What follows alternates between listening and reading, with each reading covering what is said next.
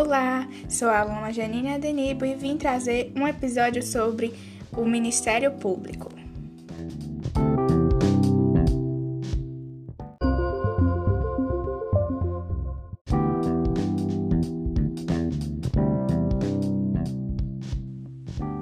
Bom, atualmente o Ministério Público é regulamentado segundo os ditames da Constituição Federal de 88 e da Lei Orgânica do Ministério Público.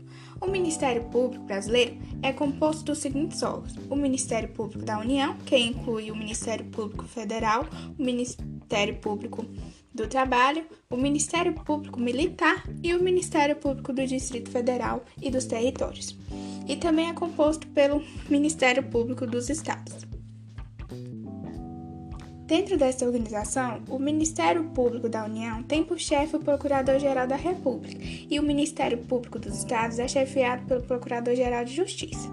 Mas ele adverte que o poder dos chefes do Ministério Público é limitado diante a autonomia dos membros do Ministério Público. E além disso, os procuradores gerais possuem a prerrogativa de nomear outros membros do Ministério Público para realizarem atos específicos designados por lei, o que demonstra o caráter unitário da instituição.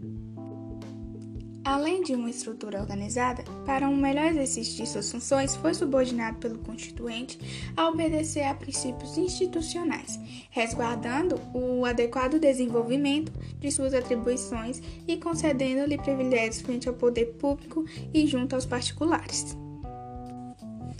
No inciso 1 do artigo 127, revela expressamente que são princípios institucionais do Ministério Público a unidade, a indivisibilidade e a dependência funcional. O Ministério Público deve promover a ação penal pública e a ação civil pública nos termos da lei. Cada órgão do Ministério Público pode dar início a essas ações em suas esferas de atuação. O Ministério Público Federal fará isso no que for relativo aos órgãos, instituições, autarquias federais.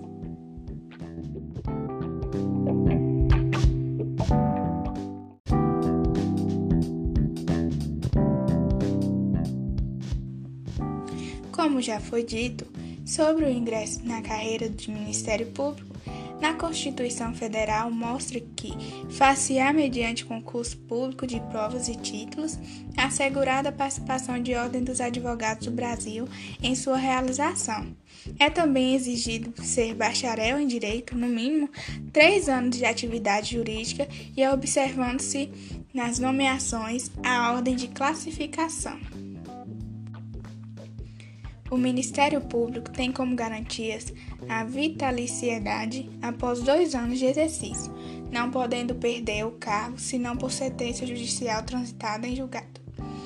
Tem também a inamovibilidade, salvo por motivo de interesse público, mediante decisão do órgão colegiado competente do Ministério Público, pelo voto da maioria absoluta de seus membros, assegurada ampla defesa e também tem a irredutibilidade do subsídio fixado na forma do artigo 39, inciso 4.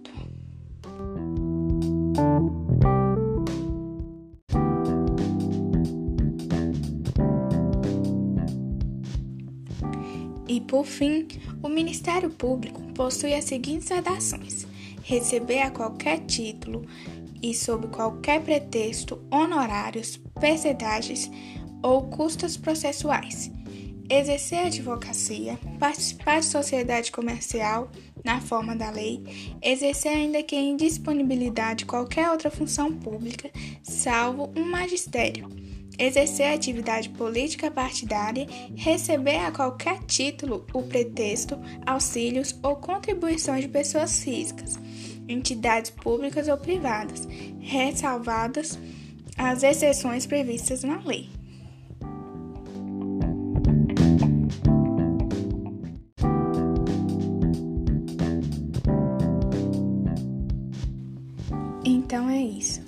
Esse episódio acaba aqui e espero que tenha gostado.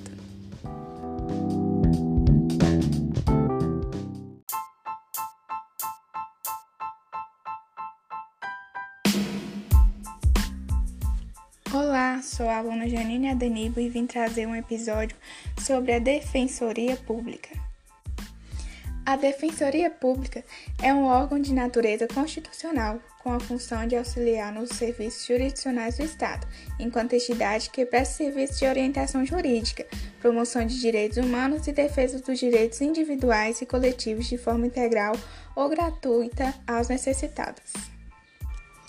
Sobre o ingresso na carreira, dá-se mediante aprovação prévia em concurso público, de âmbito federal, de provas e títulos com aprovação da Ordem dos Advogados do Brasil.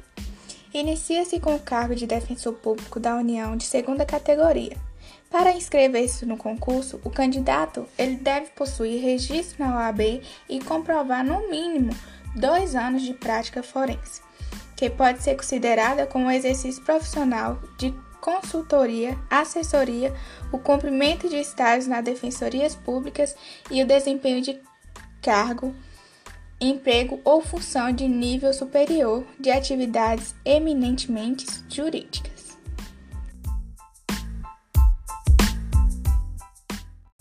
Aos defensores públicos foram asseguradas garantias, de modo a destacar sua fundamentalidade no Estado Democrático de Direito, e são elas: a inamovibilidade, que consiste na vedação da remoção do defensor público do órgão de atuação onde o mesmo esteja lotado para qualquer outro independentemente de sua vontade, ou seja, de modo compulsório. Tem também a independência funcional, atribuindo autonomia ao convencimento técnico jurídico dos defensores, que exerce de forma independente e livre tem a irredutibilidade dos vencimentos, que é prerrogativa conferida a todos os servidores públicos, nos termos do artigo 37, inciso 15 da Constituição Federal de 88.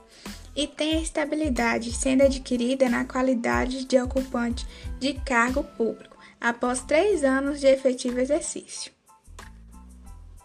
Quanto às prerrogativas enunciadas para os integrantes da carreira, a LC, no número 80 de 1994, dispõe na seção 3, em seus artigos 44 e 128.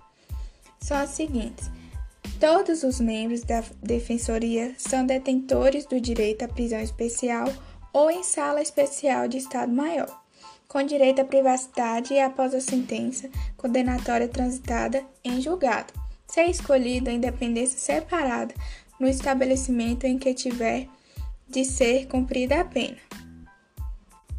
Fala também que os defensores não serão presos senão por ordem judicial escrita, salvo em flagrante, caso em que a autoridade fará imediata comunicação ao defensor público geral.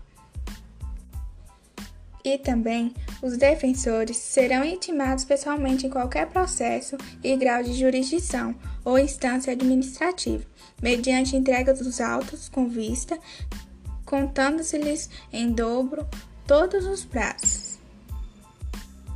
Dentre as vedações impostas aos defensores pela Constituição da República, encontra-se a de exercer a advocacia fora das atribuições institucionais. Então é isso. Esse episódio acaba aqui e espero que tenha gostado.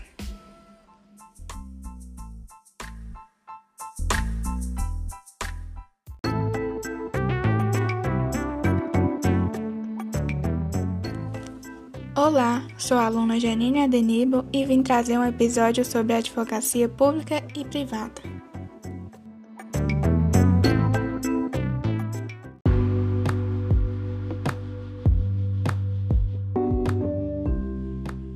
Advocacia pública é uma espécie do gênero advocacia, sendo que as suas funções institucionais estão relacionadas à defesa e promoção dos interesses públicos da União, dos Estados, do Distrito Federal e dos municípios. Lembrando que o advogado público é, antes de tudo, advogado. A advocacia é a função permanente e essencial à justiça, a qual compete a representação, fiscalização e controles jurídicos do Estado, e o zelo pelo patrimônio público contra os terceiros ou contra os ocupantes do governo. É responsável pela representação judicial e a consultoria jurídica dos entes estatais. As prerrogativas da advocacia pública se consubstanciam em direitos consagrados na legislação para assegurar uma finalidade específica que transcende a óbita individual do servidor público para atingir interesses públicos previamente delineados. Os elementos objetivos e subjetivos que compõem a prerrogativa funcionam em coordenação. Bom, a advocacia pode ser também privada, que é quando é exercida por profissional liberal mediante contratação de honorários com cliente, ou ainda nos casos de advogados empregados na iniciativa privada.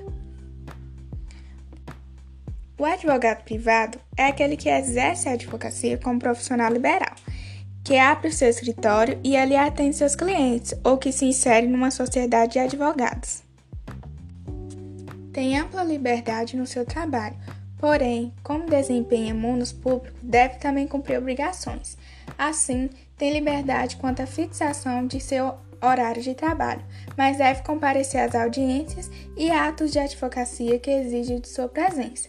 Tem também a liberdade para fixar o valor de seus honorários, porém sujeita-se aos limites éticos pertinentes.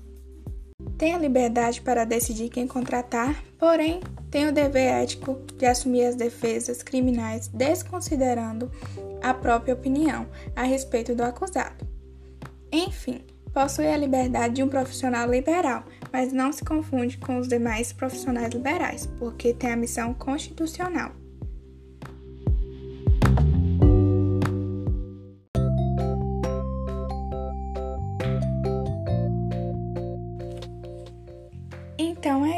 Esse episódio acaba aqui e espero que tenha gostado.